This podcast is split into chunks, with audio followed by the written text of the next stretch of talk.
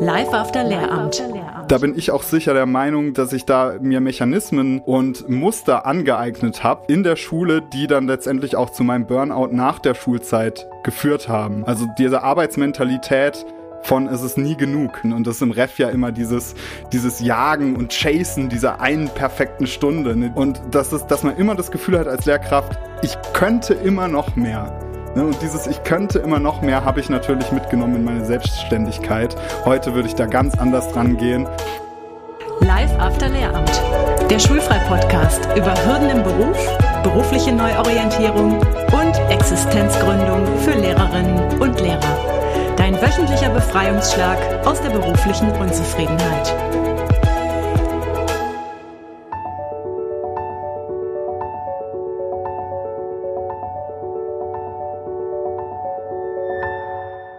Hallo ihr Lieben. Ich begrüße dich heute zu einer neuen Folge und habe mir als Gesprächspartner jemanden gekrallt, den ich fast täglich sehe. Und das ist ein Teammitglied von mir, der Murphy. Hi, willkommen Murphy. Hallo, schön, dass ich da sein kann. Sehr schön. Ja, cool.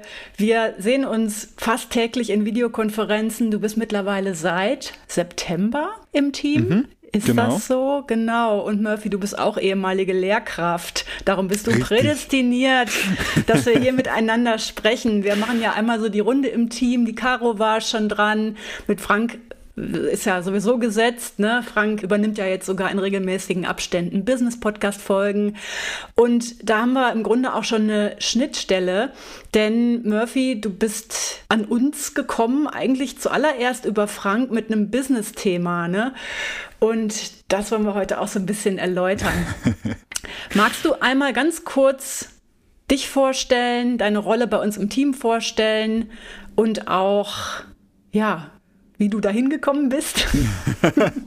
das weiß ich ehrlich gesagt selbst nicht so genau, ja. aber klar, auf jeden Fall. Mal gucken, wir gehen heute auf die Suche. Genau. Ich bin Murphy, ich bin 31 Jahre alt und ja, ich bin bei uns im Team äh, fürs Marketing verantwortlich und vielleicht auch so ein bisschen äh, Strategie und Produktentwicklung. Es ist ja im Moment noch so, so ein bisschen so eine Spielwiese und wir versuchen uns alle noch so ein bisschen zu finden im Team. Deswegen ist es auch ein sehr spannender Prozess, ja, der Selbstfindung im beruflichen Sinne jetzt gerade hier bei uns. Macht mir enorm viel Spaß und wie du schon gesagt hast, ich komme eigentlich aus dem Lehramt, hatte die Fächer Deutsch und Ethik als Lehrkraft am Gymnasium. Und ja, wie bin ich denn äh, eigentlich zu euch gekommen? Also das waren ganz viele Umwege und dann ja, fast eigentlich so eine, so eine äh, total günstige Konstellation, die sich mhm. dann einfach ergeben hat. Also ich hatte einfach ähm, gesagt, ich kam aus einem befristeten Arbeitsverhältnis und hat dann gesagt, nee, also das will ich auf keinen Fall weitermachen. War an drei Gymnasien gleichzeitig im Einsatz. Äh, und das hat mich sehr geschlaucht. Und da habe ich dann gesagt, nee, auf keinen Fall. Und dann war ich so ein bisschen mit Frank im Gespräch und wir haben auch so ein bisschen gewitzelt und haben dann äh, irgendwie so, haha, wie witzig wäre das, wenn wir irgendwann mal zusammenarbeiten und dann war genau. die Situation günstig und dann kam halt so, ja, warum machen wir es nicht einfach? Richtig, ja. Das, und du warst echt ein absoluter Wunschkandidat für uns. Ich habe mit Frank immer schon so gesagt, ah, wenn der mal bei uns arbeiten würde, das wäre so geil. und dann kam oh, es so. Dann werde ich ja direkt schön. ganz rot. Ach ja, wir ergänzen uns gut gut und du bringst so viel neuen Schwung mit ins Team und auch ein wertvolles Know-how und hast einen riesen Output und so. Also es ist, das ist schon echt ähm, eine ganz, ganz tolle Ergänzung, die du da für uns bist im Team. Genau, aber Dankeschön. heute will ich mit dir mal darüber reden. Back to the Roots. Roots, Bloody Roots. Da sind wir direkt bei deinem Metal-Thema. Geil, ähm, Sepultura. ja, weil wir eigentlich noch gar nicht so intensiv darüber gesprochen haben, was deinen ganzen Lehrerhintergrund angeht. Also klar, ich bin im Bilde, ne, was der ganze Werdegang ist. Aber heute möchte ich mal ein bisschen tiefer bohren, weil wir natürlich im Tagesgeschäft immer mit, mit dem Jetzt befasst sind. Aber ja, heute wollen wir den mal auf den Zahn fühlen. Eigentlich und, total äh, ironisch, oder? Dass, dass wir irgendwie täglich äh, Menschen ja. helfen irgendwie äh, und, und mit deren Problemen im Umgang im Lehrberuf und so äh, ja uns auseinandersetzen. Mhm. Und aber selbst beide irgendwie eine Lärmsvergangenheit haben und noch gar nicht da so ausführlich drüber gesprochen haben. Ja. Das ist ja echt ironisch irgendwie. Ja, ja, richtig. Äh, was auch damit zu tun hat, dass du mit Frank vorher gearbeitet hast, ganz intensiv und da ist bestimmt viel Kommunikation gelaufen, wo ich einfach auch nicht dabei mit im mhm. Spiel war. Genau, und das holen wir jetzt heute alles nach. Ich habe gerade schon gesagt, Roots, Bloody Roots und Metal. Ich glaube, es ist kein Geheimnis, du führst ein Doppelleben als ziemlich Hardcore-Metaler. du hast auch einen Podcast und sowas, ne? Und wenn man dich so vor sich sieht, also du bist jetzt nicht mit riesen Mähne und Dreadlocks, aber man sieht das so subtil, ähm, kleines Piercing hier und da. Und ähm, was mir sofort auf den Nägeln brennt. Ich habe den Eindruck, auch jetzt nachdem wir miteinander gearbeitet haben, du bist ein unkonventioneller Typ, du bist so ein Subkulturmensch, da kann ich total gut andocken, weil ich das auch bin. Oder ich meine, jetzt vielleicht nach fünf Jahren Mutterdasein ist das ein bisschen, äh, ein bisschen vertrocknet, meine Subkulturtätigkeiten. Aber als Lehrkraft war ich das auch. Ich war zum Beispiel voll in dieser Rockabilly-Culture und mhm. hatte ähm, oft auch so Rockabella-Outfits an und die tolle und die Betty Page-Frisur und die lila Haare und so. Da war ich bekannt für. Und ich war der totale Exot im Lehrerzimmer. Und äh, du bist auch so ein unkonventioneller Subkulturmensch und Jetzt kommen wir beide vom Gymnasium und ich hatte das Gefühl, boah, das Gymnasium, das ist von allen Schulformen eigentlich das Mainstreamigste. Mhm. Das, je nachdem, was der Standort ist, das konservativste, vielleicht auch mit also da werden die Hörerinnen und Hörer jetzt natürlich immer ihre eigene Schule vor Augen haben, aber ich sage es jetzt einfach mal, mit der konformsten Lehrerschaft. Also ich hatte das Gefühl, mein Kollegium ist eigentlich hyperkonform. Konservativ bis spießbürgerlich. Gar nicht böse gemeint, aber ich war, und ich bin jetzt kein extremer Mensch, ne? Ich war einfach schon ein Exot mit meinen kleinen Spielereien. Wie hast du das denn erlebt, dieses Biotop, in das du dich da begeben hast? Und deine Persönlichkeit da mittendrin? Mhm. Also das äh, war wirklich ganz extrem für mich. Also so rückblickend. Es ist eigentlich völliger Wahnsinn, dass ich, dass ich so lang irgendwie in diesem Beruf war. Ich meine, so lang war es dann objektiv gesehen äh, letztendlich auch nicht. Aber ich weiß noch, dass ich ziemlich viel Glück hatte beim Einstieg. Ich hatte eine ganz nette Ref-Gruppe um mich rum mit auch einem, einem langhaarigen Dude noch mit dabei und äh, das war eine ganz total angenehme Atmosphäre und wir haben uns schon getroffen, bevor das Ref losging und es war so, ein, so eine Art geschützter Raum. Ich glaube, deswegen ist mir das am Anfang nicht so krass aufgefallen, aber ziemlich schnell habe ich dann doch bemerkt, dass ich da sehr viel Anpassungen vornehmen muss, um mich wohlzufühlen in, in dieser Lehrerzimmerkultur. Also das fängt damit an, wie ich, wie ich spreche. Also mhm. ich bin Deutschlehrer, aber ich mhm. benutze unendlich viele Anglizismen, un unglaublich viele, also verzeiht es mir mm. schon mal im Vorhinein, vulgäre Ausdrücke. äh, und das ist gerade in dieser, in dieser konformen Umgebung eine enorme Aufgabe für mich gewesen. Also natürlich bin ich gut erzogen und so weiter und das ist möglich, aber es ist natürlich eine Art und Weise, seinen Charakter in eine ganz andere Richtung auszulegen und das alltäglich zu machen, hat mir schon von Beginn an sehr viel Energie geraubt. Also das war mm. wirklich, wirklich nur schwer zu ertragen, dass ich das Gefühl hatte, äh, ich muss noch mal kurz vorm Eintritt in die Schultür, muss ich stehen bleiben, mich noch mal kurz zetteln, einatmen, ausatmen und die Maske anziehen. Okay. Und dann geht's los. Mhm. Ja, krass. Also ich hatte das auch immer so als absolut angenommen, dass das als Lehrer halt so ist. Und dann habe ich gemerkt, oh, so an Gesamtschulen oder an anderen Schulformen, da laufen halt auch die Lehrer mit einem Metalband-Shirt rum. Das wäre an unserer Schule undenkbar gewesen. Ja, völlig äh, als, undenkbar. Als ich 2008 ins Ref gekommen bin, da gab es kaum Lehrer, die Sneaker anhatten. Also ja. echt Turnschuhe im Lehrerzimmer, das war schon ein Affront und die ältere Lehrerschaft hat sich da tatsächlich auch drüber ausgetauscht. Oder mal ein Hoodie.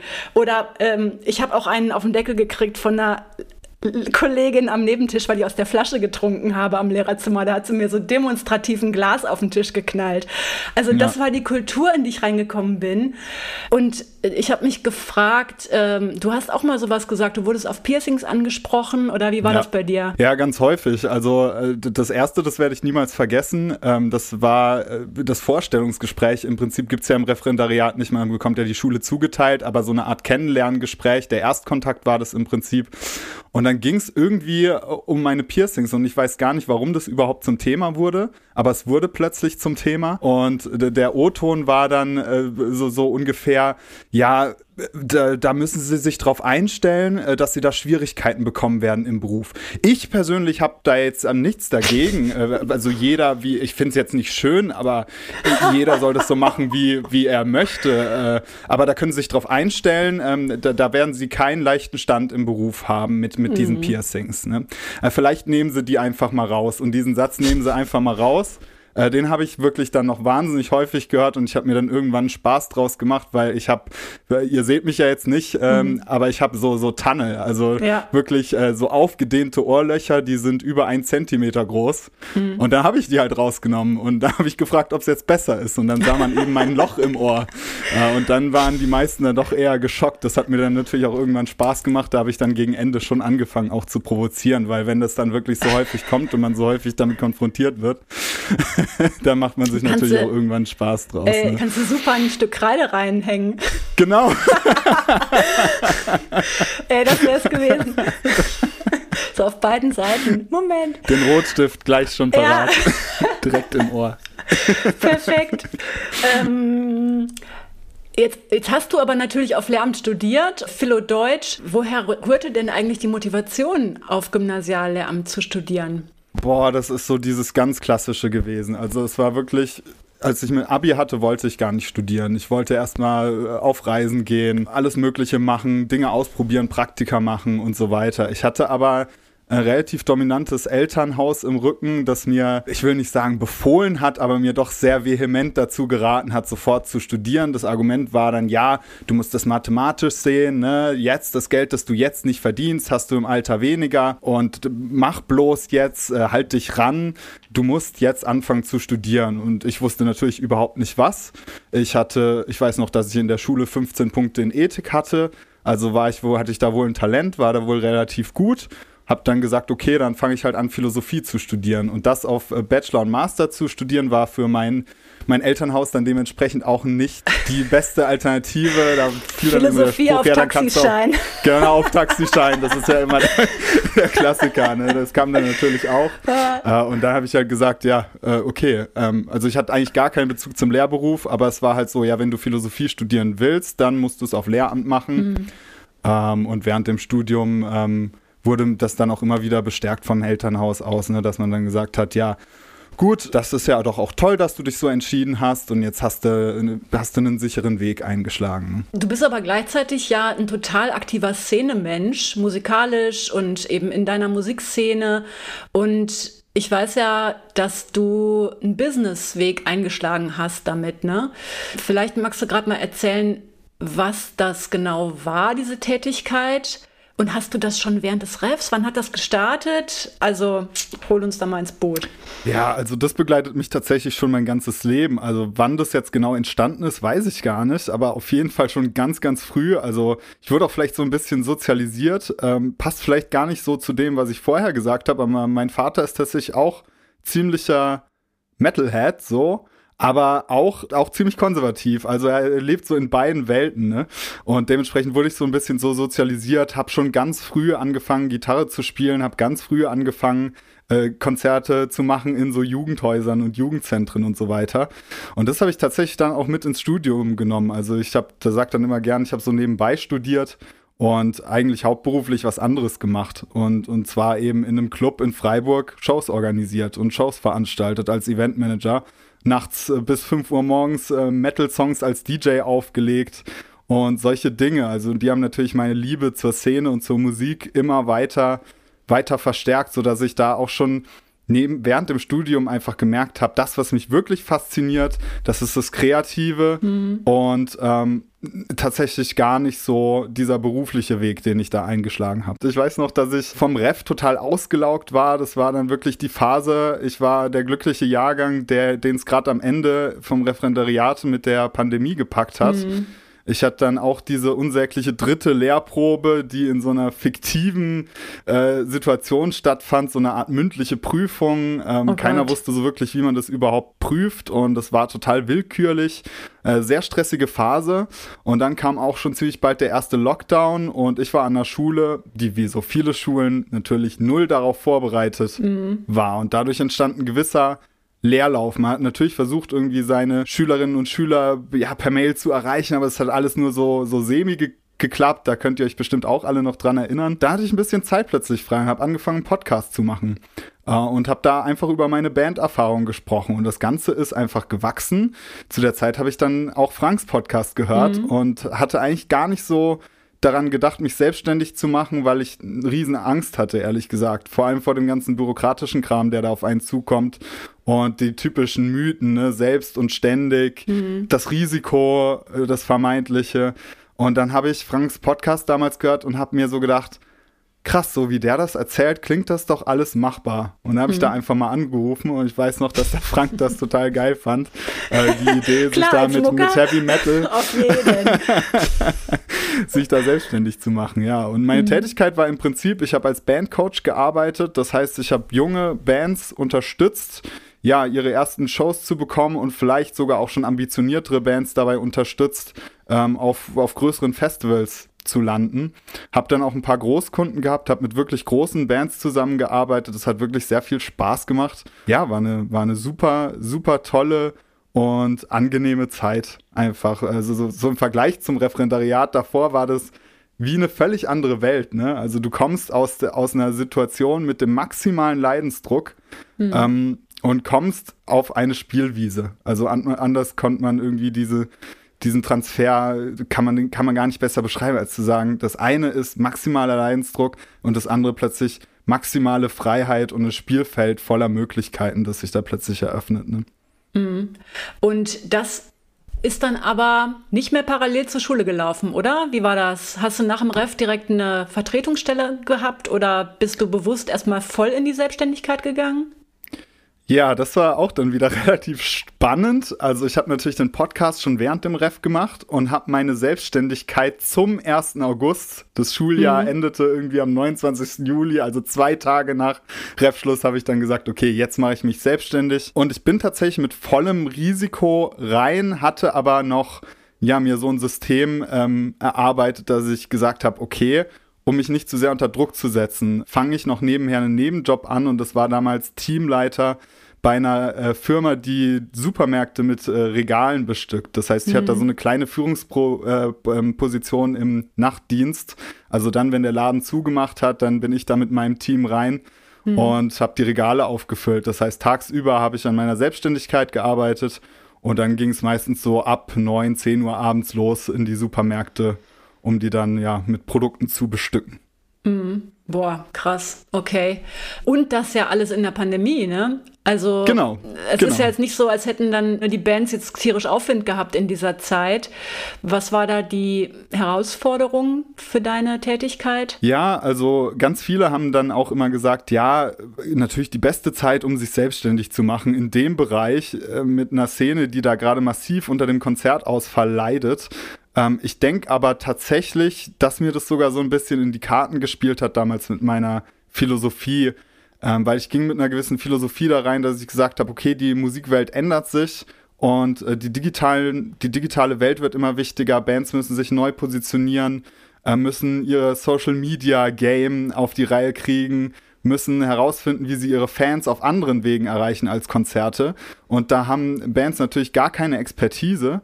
Und da hatte ich natürlich die Möglichkeit, den, den Bands da was zu anzubieten. Ne? Mhm. Und ich weiß nicht, ob ich diese Möglichkeit dann sogar auch gehabt hätte, wenn Konzerte nach wie vor weiter stattgefunden hätten. War denn so der, also der Plan B in der Hinterhand dann immer noch, ah, okay, ja, wenn es nicht klappt, dann, dann halt Lehrer oder? Ja, das war natürlich eine komfortable Situation. Ne? Da, äh, das sage ich sehr ungern, aber da hat mein Vater natürlich recht gehabt auch. Ne? Also ich hatte den Abschluss, ich habe das zweite Staatsexamen, ich habe auch ein recht gutes zweites Staatsexamen, was mich manchmal wirklich überrascht, wenn ich da so drüber nachdenke, was ich so meine Freizeit oder meine Zeit im Allgemeinen hauptsächlich verbracht habe. Und da hat er natürlich recht gehabt. Also das war natürlich komfortabel, dass ich wusste, wenn das Ganze hier wirklich, wenn ich den Karren richtig vor die Wand fahre, dann kann ich immer noch zurück. Das war aber nie so, dass das für mich eine attraktive Option war, sondern eher, ja, bevor du halt unter der Brücke mhm. Diese komische irrationale Angst, die man da ja mhm. immer hat. Also, also in, einem, in einem der sozial abgesichersten Staaten der, der, der Welt äh, hat man die Angst, unter der Brücke zu landen. Aber war das natürlich, also es hat eine Rolle gespielt, dass ich diesen Abschluss hatte, das will ich damit sagen. Mhm. Ähm, aber so wirklich Plan B war das nicht. Ne? Mhm. Also würde ich jetzt nicht sagen. Ich hatte schon die Intention, ich, ich ziehe das durch damit. Ich hm. will da, ich will damit durchstarten. Ja, und dann kam eines Tages von dir, ich glaube, eine WhatsApp an Frank und er hat mir die dann vorgespielt. Und da hast du gesagt, ey, ich höre auf. Und ja. ja. da war auch das, das Wort Burnout im Spiel. Mhm. Und Frank und ich waren so total heartbroken tatsächlich für dich, weil wir dieses ganze Business und auch dein Spirit und so, wir, fanden, wir finden, also nach wie vor finden wir das so toll und wir dachten dann, oh nein, ey, oh scheiße, scheiße, scheiße, scheiße, wie schade. Ähm, möchtest du über diese Zeit sprechen?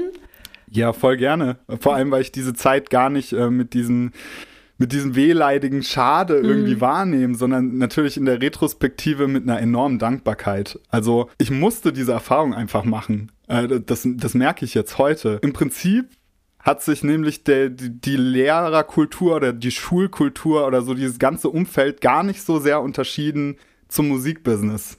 Das habe ich aber leider viel zu spät gesehen oder zum Glück habe ich es dann überhaupt gesehen. Also es handelt sich einfach in beiden Fällen um ein Umfeld, in dem mehr gearbeitet wird, als vergütet wird. Hm. Grundsätzlich, zumindest wenn man engagiert ist, in dem es keine Wertschätzung gibt, ein Arbeitsumfeld, in dem man die ganze Zeit präsent sein muss, ein Arbeitsumfeld, in dem man äh, das Gefühl hat, alles, was man macht, ist wie eine Operation am offenen Herzen. Okay. Also alles hat so eine enorme Wichtigkeit. Ne? Hm. Äh, das habe ich im Lehrberuf ganz, ganz stark erfahren, weil es geht ja um die Kids. Ne? Es geht hm. um unsere Zukunft. Das ist eine enorme Verantwortung.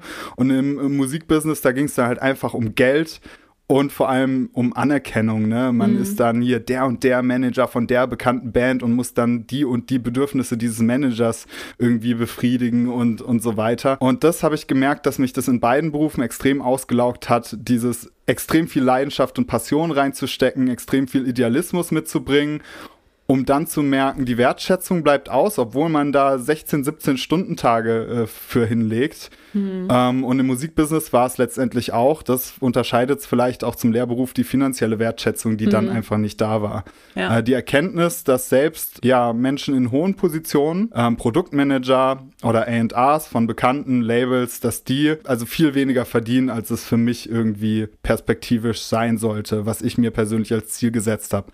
Und das hat mich dann natürlich irgendwie langsam in so eine in, in so einen Burnout. Also ich, ich versuche es immer zu vermeiden, es, es mm. zu sagen, äh, weil es natürlich so, auch so irgendwie so ein schlimmes Wort ist, aber ähm, die Einsicht ähm, muss da sein, dass es ein Burnout war. Also ich konnte einfach nicht mehr und musste dann so ein bisschen die Notbremse ziehen, was da natürlich in dem Moment sehr traurig war, mir sehr schwer gefallen ist. Aber ohne diese Erfahrung hätte ich es vielleicht auch äh, auch, auch gar nicht kapiert, ne? Und mhm. äh, was ich denn eigentlich will und wohin ich denn eigentlich will und was mich eigentlich erfüllt und was, wie ich mich beruflich entfalten möchte, was ich jetzt ja auch hier bei uns im Team äh, zum Glück tun kann. Also mich mhm. in einer ganz anderen Art und Weise entfalten, als das in der Selbstständigkeit möglich gewesen wäre. Nämlich, was willst du denn eigentlich? Das wird jetzt, jetzt ein Mitarbeitergespräch, ganz öffentlich. Sorry. Nee, aber, aber das liegt jetzt natürlich, der, der, liegt jetzt so rum, die Frage, ne? Die, die muss ich jetzt einfach fragen. Ja, also äh, wenn ich das mit einem Wort äh, beantworten müsste, dann wäre das Kongruenz. Also ich will eine Tätigkeit ausüben, die einfach perfekt zu mir passt, in der ich mit jedem Monat, der verstreicht, immer noch neue Herausforderungen finde und äh, für die Bewältigung dieser Herausforderungen immer wieder wertgeschätzt werde. So. Also das ist ein, ein Antreiber von mir, ähm, sehr starker Antreiber und das musste ich eben auch stark lernen, dass ich den in, in meinem Umfeld irgendwie und vor allem in meinem Arbeitsumfeld einfach brauche. Und den habe ich im Lehrberuf nicht bekommen, äh, diesen Antreiber, und den habe ich in der Selbstständigkeit auch nicht bekommen. Und das brauche ich und ich brauche vor allem eine gewisse Art und Weise der Flexibilität, weil ich jemand bin, der sehr sprunghaft ist, der nicht lange konzentriert an einer Sache arbeiten kann, der in strukturierten Dingen, die sich ständig wiederholen, da das zu bewältigen fällt mir sehr schwer, aber ich bin dafür sehr explosiv und sehr kreativ. Mhm. Das heißt, mir war klar, ich brauche ein Arbeitsumfeld, in dem ich so sein kann. Der Lehrberuf ist es schon mal gar nicht. Also wer da explosiv ist äh, und, und, und, und äh, Ideen bringt, der merkt sehr schnell, wo diese Ideen hingehen, nämlich nirgendwo. Hm. Die werden meistens einfach im Keim erstickt. Und im Musikbusiness fehlten einfach die Mittel, um diese, um diese Ideen zu verwirklichen. Und jetzt habe ich bei euch ein berufliches Umfeld, in dem ich diese Ideen einfach einbringen kann wo dann äh, ganz viele Menschen, ganz viele tolle und liebe Menschen sagen, wow, was sind das für Ideen, da bin ich total dankbar für.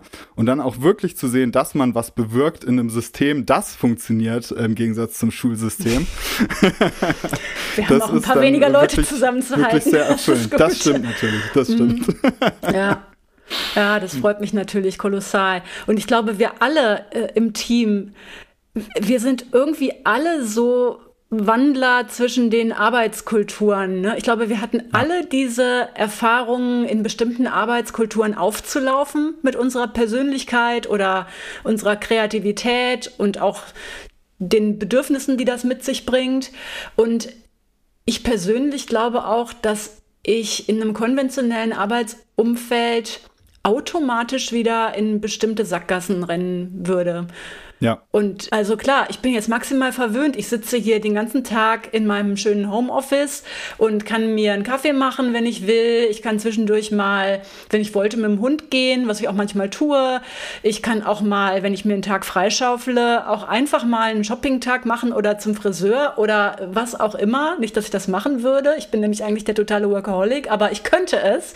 Und allein, dass ich das könnte, lässt mich gar nicht mehr zurückwollen. Mhm. Ja, und wir, wir alle ähm, leben in dieser Bubble, dass wir durch dieses Online-Business und unser Remote-Arbeiten und unser kleines Team diesen Gestaltungsspielraum jetzt plötzlich haben. Habe ich so den Eindruck, ne? Ja, absolut. Und auch ein Umfeld zu haben, in dem es okay ist, sich so seine Zeit zu nehmen und zu sagen, okay, jetzt gehe ich halt in die Stadt. Heute bin ich mhm. nicht so produktiv, ich merke schon, das, das wird heute nichts mehr, dann gehe ich halt spazieren. Ne? Hm. Und äh, im Lehrberuf, äh, wenn, wenn da das Bedürfnis äh, irgendwie kam, ne, ich, ich, will jetzt irgendwie spazieren, dann immer mit einem schlechten Gewissen. Eigentlich liegen da doch noch die 20 Deutschaufsätze von der 7a, die ich noch korrigieren muss. Eigentlich muss ich doch diese, diese Stunde noch vorbereiten. Und in diesem eigentlich steckt für mich auch so was Toxisches. Da bin ich auch sicher der Meinung, dass ich, dass ich da mir Mechanismen und Muster angeeignet habe, in der Schule, die dann letztendlich auch zu meinem Burnout nach der Schulzeit geführt haben. Hm. Also dieses, dieses, diese Arbeitsmentalität von es ist nie genug. Ne? Hm. Also, oder es gibt es, es gibt so viele toxische Sätze wie es gibt nicht die perfekte Stunde. Ja. Aber wir versuchen sie natürlich zu erreichen. Und das ist im Ref ja immer dieses, dieses Jagen und Chasen dieser hm. einen perfekten Stunde, ne, die, die man dann in einem großen Feuerwerk in der Lehrprobe dann letztendlich entfachen kann. Hm. Ähm, und das ist, dass man immer das Gefühl hat als Lehrkraft, ich könnte immer noch mehr. Ne, und dieses Ich könnte immer noch mehr habe ich natürlich mitgenommen in meine Selbstständigkeit. Heute würde ich da ganz anders dran gehen. Äh, und das bringe ich ja auch, äh, versuche ich zumindest so gut wie möglich unseren Kunden dann beizubringen und, und zu sagen, hey, nehmt euch noch mal ein bisschen zurück. Lieber absichtlich ein bisschen zurücknehmen, da klug dran gehen und es gibt keinen Druck. Ihr seid euer Chef ab jetzt. Es gibt keinen Druck mehr. Und das muss, musste ich auch erstmal lernen, ne? diesen Druck von außen nicht mehr zu haben. Ja, da sprichst du vor allen Dingen über die Kundinnen und Kunden im Businessbereich wahrscheinlich. Genau, ne? genau, ja. exakt. Genau, denn du äh, natürlich auch durch diese ganze Business-Erfahrung, die du gemacht hast, bist du auch bei uns im Businessbereich mit Frank aktiv. Ne? Zum Beispiel neulich war, ich glaube, ähm, vorletzte Woche oder so war für unsere fortgeschrittenen Kunden, die sich schon so ein bisschen mit Marketing beschäftigen, auch das Thema Podcasten. Ne? Und wer ja. sonst als du hättest dazu was machen können, weil ich glaube, da bist du uns allen voraus.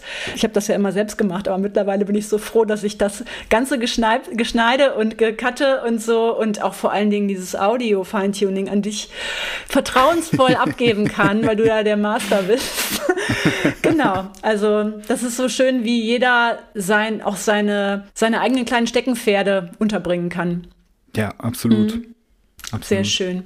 Cool.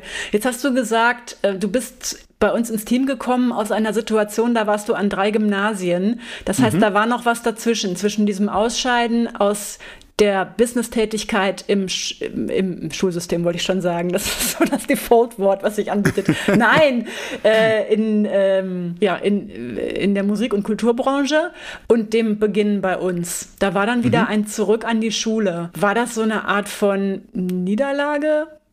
Also das Gefühl, oh, jetzt muss ich ja doch dahin oder? Zuerst ähm, ja. Also ich hatte das Gefühl, ich muss wieder an die Schule, weil was soll ich sonst machen? Ich habe ja nur Lehrer gelernt. Ich kann nur mhm. das. Und ich wusste, dass ich es kann. Ich, wie gesagt, ich hatte ein relativ gutes zweites Staatsexamen. Mhm. Und ich, ich wusste, ich bin, bin, dazu, ich bin dazu in der Lage, diesen Job gut auszuführen.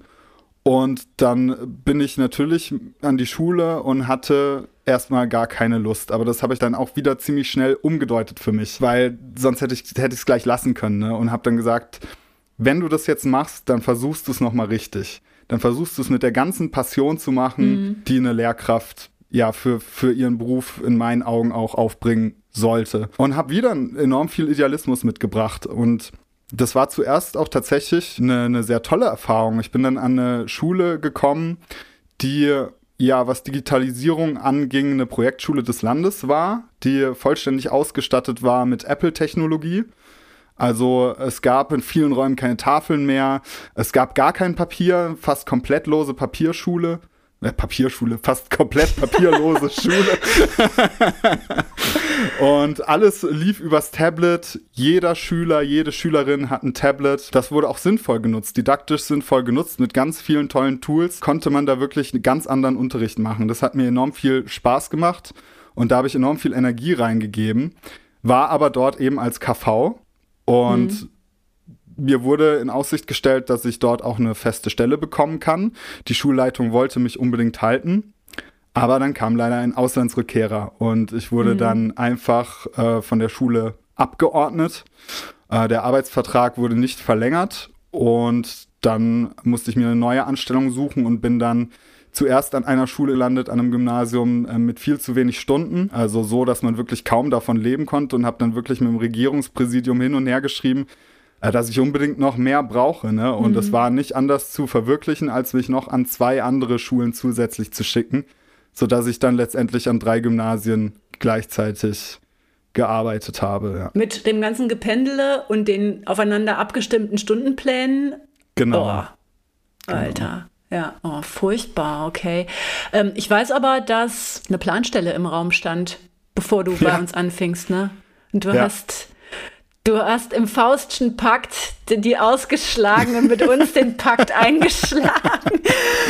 Ja, ich habe damals sofort äh. gesagt zum Frank, das ist jetzt der Test. Das mhm. ist jetzt der Test, weil es ist natürlich verlockend. Also ich war natürlich mit euch schon im Gespräch mhm. und der Frank hatte mir schon eine mündliche Zusage gegeben. Mhm. Wir machen das, wir starten das. Mhm. Und dann kam diese E-Mail, ja, äh, sehr geehrter Herr Lange, damals war ich noch nicht verheiratet, mhm. ja, wir freuen uns, Ihnen eine Stelle anbieten zu dürfen. Und äh, dann war ich schon pervers angekotzt von dieser Formulierung.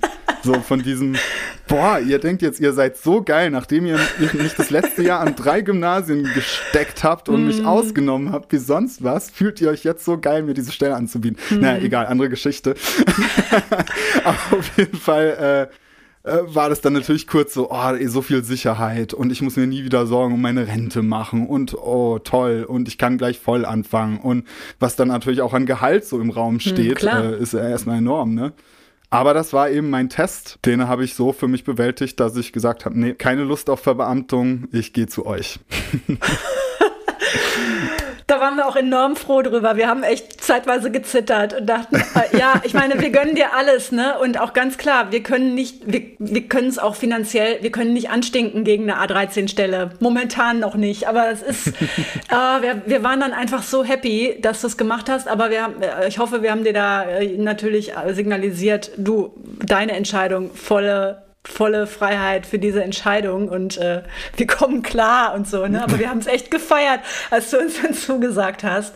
Ja. Und ähm, ja, und man merkt es auch, wie du durch die durch das Dazustoßen in unser Team, wie sich diese Schubkraft einfach auch nochmal gemehrt hat, weil du auch so viel, du bist so on fire. Ich glaube, das merkt man vielleicht auch. Ähm, und genau das ist ja vielleicht aber auch genau die Gefahr. Wenn man on fire genau. ist, dann ist man auch Ne, wer gebrannt hat, kann ausbrennen und so. Ne? Ja. Wie, wie passt du denn heute auf dich auf? Also, weil du bist on fire, du lieferst tierisch ab bei uns. Äh, also, das funktioniert natürlich durch strikte Arbeitszeitbegrenzung. Ähm, das ist was, was ich mir zum Ende der Selbstständigkeit angeeignet habe. Auch, also auch gegen sich anzukämpfen, wenn man noch mehr machen möchte. Vor allem, wenn einen das Gewissen dazu drängt, noch mehr machen zu müssen, vermeintlich noch mehr machen zu müssen. Auch ein Gefühl, was ich als Lehrer sehr oft hatte. Ja, du bist ein schlechter Lehrer, wenn du jetzt nicht eine Woche äh, nach dem Klausurtermin die Aufsätze zurückgibst. Und du, du fühlst dich ja total mies, wenn die vier Wochen bei dir zu Hause liegen. Und das, das Ganze hatte ich in der Selbstständigkeit auch, ah, du musst mehr machen, du musst mehr Umsatz bekommen. Da diese Grenzen zu ziehen, das, das ist eigentlich das mächtigste Tool, was ich jetzt auch gerade habe, weil natürlich brenne ich jetzt auch wieder. Aber wenn halt hier, wir haben so eine coole App, mit der wir unsere Arbeitszeit erfassen. Und wenn die abläuft, mhm. dann äh, Pech gehabt, dann mache ich halt morgen weiter, auch wenn es jetzt gerade wichtig war. Ähm, nee, mache ich nicht mehr. Und diese Grenze zu ziehen, das ist, erfordert auf jeden Fall Training. Aber ich glaube, da werde ich auch immer besser drin. Und das hilft mir, das Ganze so ein bisschen zu kanalisieren. Ne? Also ich will es auch irgendwie nicht abstellen, ne? Also dieses Feuer in mir. Ich will jetzt nicht jemand sein, der geregelt arbeitet. Ich bin so und ich will auch so bleiben, aber ich muss eben lernen, mit dieser Persönlichkeit immer besser umgehen zu können. Du hast vorher das Wort Kongruenz ins Feld geführt. Da muss ich tatsächlich an was denken, was mittlerweile bei uns zum Kursinhalt geworden ist. Zwar nicht als Kongruenz, sondern als Kohärenz. Es gibt nämlich ein sogenanntes Salutogenese-Modell nach Aaron Antonowski. Das ist so ein Medizinsoziologe, der hat mit Holocaust-Opfern geforscht, warum es Holocaust-Opfern, die dann hinterher nach Israel gezogen sind, doch in der großen Summe doch noch gelingt, ein glückliches Leben zu führen. Und da hat er dieses Kohärenzmodell daraus abgeleitet, dass die ein Kohärenzempfinden haben zwischen Sinn erleben, was erachte ich für sinnvoll überhaupt in meiner Existenz, was kann ich tun, dafür? Was mache ich? Also die Handlungsebene trägt mein tägliches Handeln zu diesem übergeordneten Sinn erleben eigentlich bei oder läuft das komplett auseinander?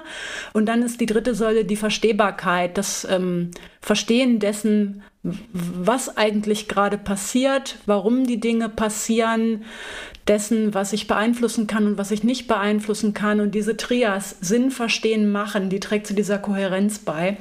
Kleiner Exkurs hier für unsere Hörerinnen und Hörer. Und man kann das so gut nachvollziehen, wenn du erzählst, ne? wenn man eigentlich von seiner Person her gerade im Schulsystem wie so, ein, äh, wie so eine Pflanze am falschen Standort vielleicht. ja, absolut. Absolut, ja, da gibt es ja auch äh, diesen bekannten Fall von, von Viktor Frankl. Also wer das Buch kennt, vielleicht von Viktor Frankl, A Man's Search for Meaning. Absolute Empfehlung. Äh, Viktor Frankl hat ja äh, seine fast gesamte Familie im KZ verloren. Seine Frau unter anderem hat dann aber auch immer in Interviews immer wieder gesagt, I'm a happy man. Was mhm. völlig ja, was einfach nicht nachvollziehbar ist, so wenn man da von außen drauf guckt.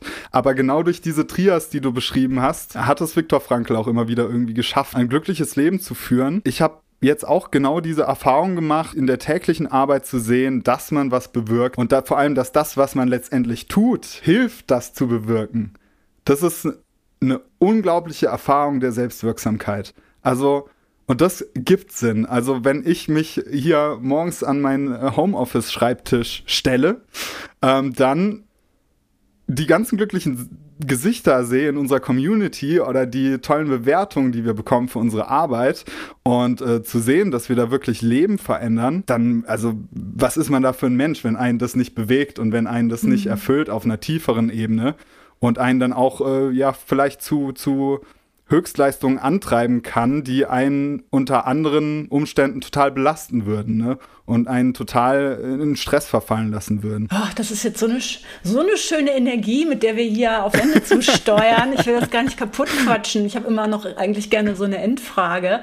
Ja, ich frage Sie einfach doch noch, wenn hier jetzt Menschen zuhören, die mit diesem Bild gerade ganz, ganz viel anfangen können, die die Pflanze im falschen Topf oder am falschen Standort und man selber fühlt sich in seiner Schule absolut fehl am Platz, so wie vielleicht wir auch in unserem Erfahrungshorizont das haben. Wo darf man beginnen zu suchen und Antworten zu finden, deiner Meinung nach? Ich denke, man muss gar nicht wissen, wo.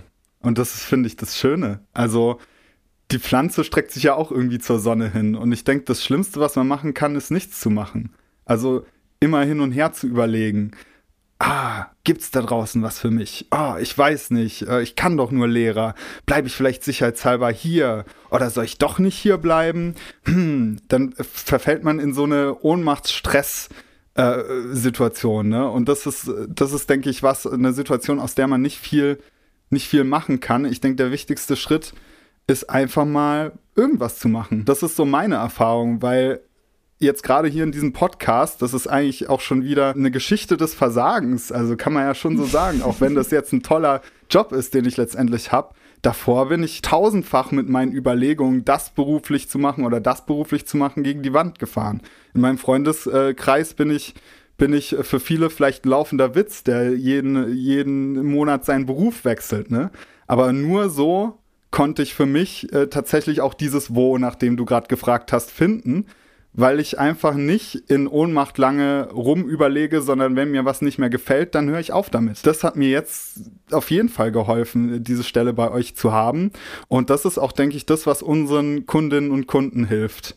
Einfach zu wagen, den Mut aufzubringen, mhm. ins Ungewisse zu gehen, weil wenn man irgendwie durch seine Angst durchgeht, dann ist auf der anderen Seite fast immer, zumindest ist das meine Erfahrung, äh, was, wofür es sich gelohnt hat, sich zu überwinden. Es wird nie schlimmer sein, als es davor war. Und der Überzeugung bin ich einfach. Das heißt, ich würde vielleicht gar nicht nach dem Wo fragen, sondern ich würde einfach das Das äh, mhm. voranstellen. Einfach anfangen. Auch wenn dieses einfach immer so blöd klingt, wenn, wenn jemand sagt, ja, mach doch einfach. Ja, kündige doch einfach. Wir wissen alle, dass das mhm. kein einfacher Schritt ist, sondern dass das enorm schwieriger Schritt ist, aber auf irgendeine Art und Weise den ersten Schritt zu machen. Und wenn es nur ein kleiner ist, zum Beispiel bei unserem Volker anzurufen oder ja. auch äh, mhm.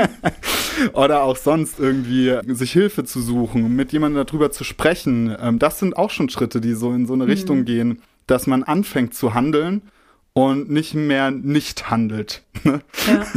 Ja, danke dir. Der kleine Hinweis auf Volker, nur dass ich das aufkläre, nicht jeder kennt Volker. Du hast natürlich als Hörerin, als Hörer, der du dich hier vielleicht durch diese Folge so ein bisschen jetzt äh, inspiriert fühlst, tatsächlich einen ersten Schritt zu tun, die Möglichkeit, super niedrigschwellig und vollkommen risikofrei einen ersten Schritt zu tun, nämlich mit uns das Gespräch zu suchen, risikofrei, weil du null Commitment eingehst und es kostet nichts, ganz einfach. Und du gehst natürlich vor allen Dingen auch kein Commitment dazu ein, den Lehrberuf zu verlassen. Also wenn man mit uns irgendwie ins Gespräch geht, dann ist das Ziel offen. Das Ziel ist also, dich auf den Weg zu bringen und da dein Ziel zu finden. Ne? Ganz viele unserer Kunden steigen nicht aus dem Lehrberuf aus, aber sie finden ihre Klarheit mit uns. Ne? Und das könnte zum Beispiel ein erster Schritt sein. Super. Ich danke dir ganz, ganz herzlich, lieber Murphy. Danke dir. und ich weiß, dass ich dir jetzt total, also dass ich mich jetzt zurücklehnen kann. Mein Teil der Arbeit ist getan, indem ich hier mit dir gesprochen ja, habe. Und jetzt darfst dich. du die Folge schneiden. Herzlichen Glückwunsch. Dankeschön. Und ich weiß, du wirst das Spaß. super machen. Mach ich auch gerne. Sehr, sehr schön. Ja, cool. Ich danke dir ganz herzlich, lieber Murphy. Und ja, vielleicht hört man dich ja in Zukunft auch mal öfter. Würde mich freuen. Würde mich freuen. Alles klar. Dann Mach's gut. Ciao.